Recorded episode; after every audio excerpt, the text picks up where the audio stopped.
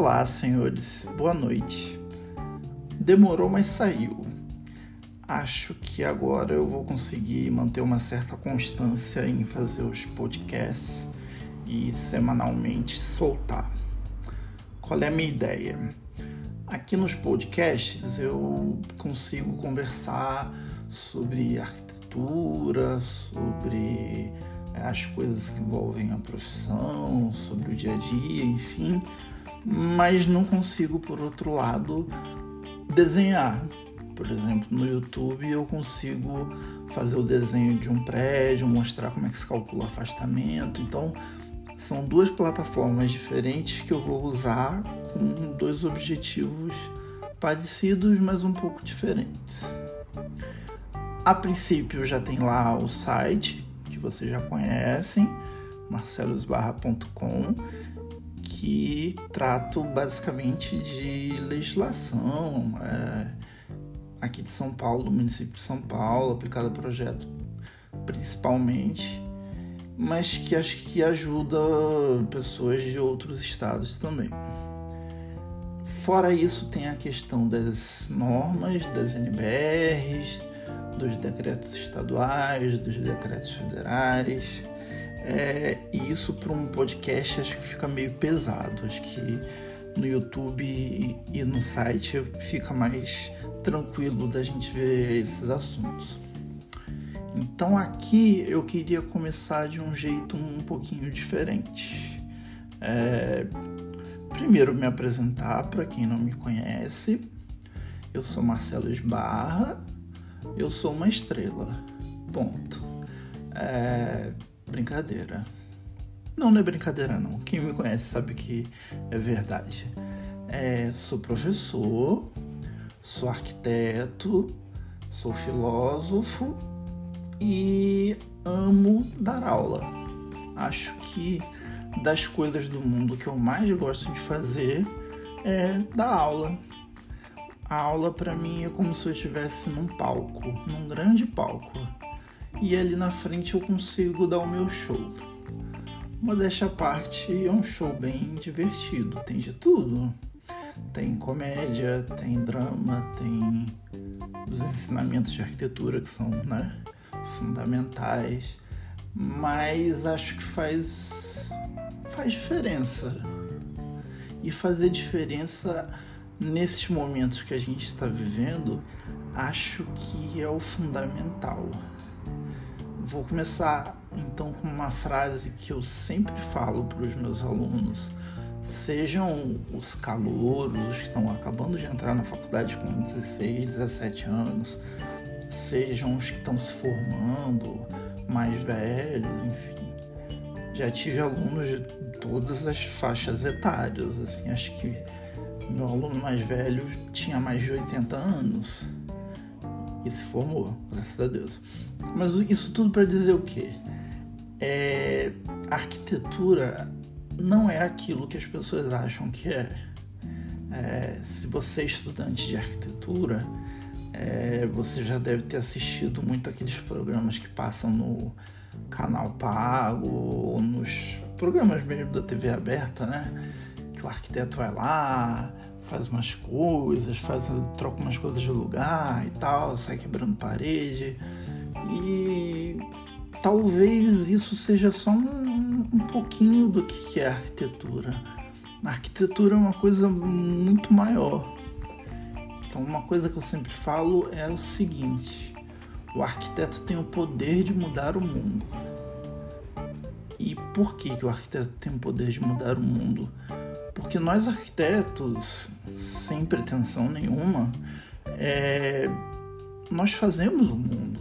Então imagina, você, você acordou de manhã, você está num quarto. Ou espera-se que você esteja num quarto, né? Mas enfim, você acordou, você está num quarto, você está em cima de uma cama. A cama é um mobiliário. Esse mobiliário foi pensado ou por um arquiteto, ou por um designer, enfim. O quarto faz parte de um apartamento, de uma casa ou do lugar que você está preso. Enfim, espero que você não esteja preso, mas se tiver, enfim, mas enfim, você acorda, você abre o olho, tudo é arquitetura, tudo, absolutamente tudo. Você abre a porta, você se veste, vai pro banheiro, toma banho, vai pra rua. A rua é arquitetura, os carros são arquitetura, as árvores são arquitetura, tudo é arquitetura. E pensar isso tudo ao mesmo tempo é uma coisa tão fantástica e tão maravilhosa que muitas pessoas não se dão conta. Muitas pessoas acham que a arquitetura, não desmerecendo, obviamente, é escolher a cor da almofada combinando com, com um sofá, ou então é, comprar uma trena eletrônica, enfim. Isso tudo faz parte do, do, do ser arquiteto no dia a dia. Mas para você ser arquiteto no dia a dia, você tem que entender essa grandeza da arquitetura. E para isso você tem que estudar muito. Então, a arquitetura é como se fosse medicina. Eu acho que são profissões muito parecidas. O estudante de arquitetura tem que ir para faculdade, estudar, voltar para casa, estudar, ir para o estágio, estudar, estudar e estudar. É, alguns já conhecem a minha estante de livros, né? E alguns perguntam se eu já, já li todos aqueles livros, né? É, não, comprei tudo num sebo e coloquei ali para fazer fundo para as minhas lives. Não, gente, é, arquiteto tem que ler. Arquiteto que não lê não é arquiteto. Arquiteto tem que ter uma coisa chamada cultura geral.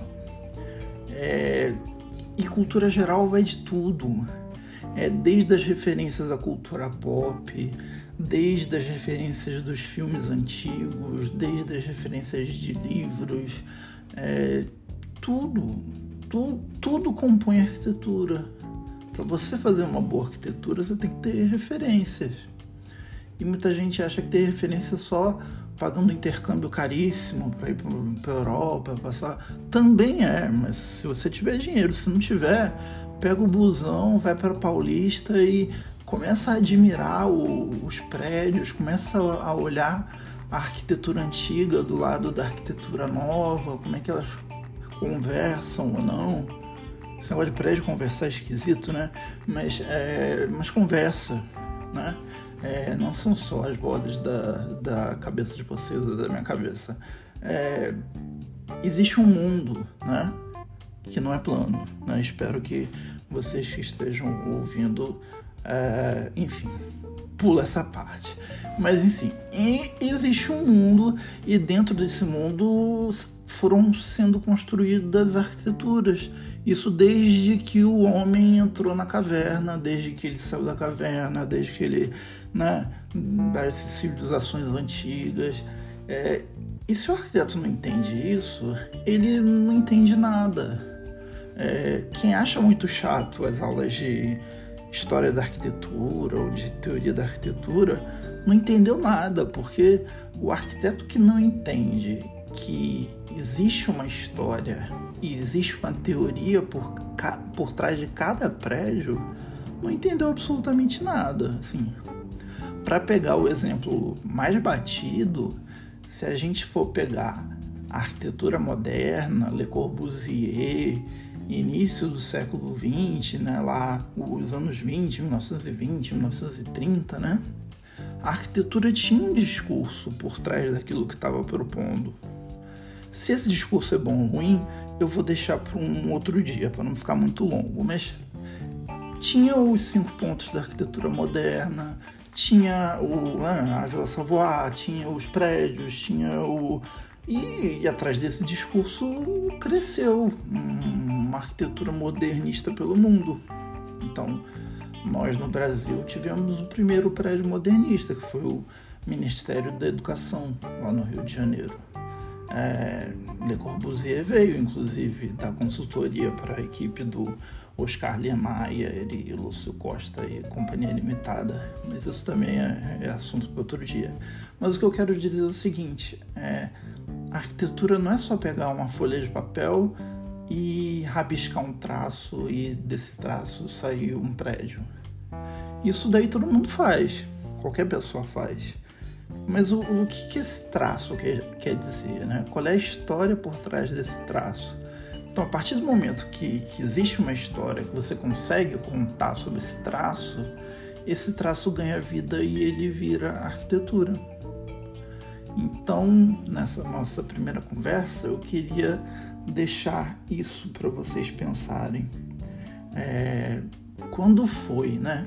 A última vez que vocês visitaram um lugar novo? Quando foi a última vez que vocês repararam numa maçaneta diferente?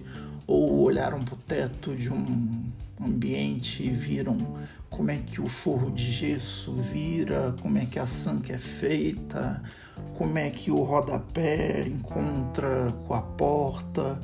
É, quando foi a última vez que o olhar de vocês começou a olhar esses pequenos, grandes detalhes que fazem a arquitetura? Então, nesse nosso primeiro nem episódio, isso aqui é um, um spoiler do, do que vai vir nos próximos. É, falei um pouco de mim, falei do site, do YouTube, do podcast e gostaria que vocês me mandassem sugestões de pautas. Eu já tenho algumas na, na lista, assim. É, a primeira, eu vou dar o, o spoiler então. A primeira é: qual é a altura de um prédio? Todo mundo acha que sabe, né?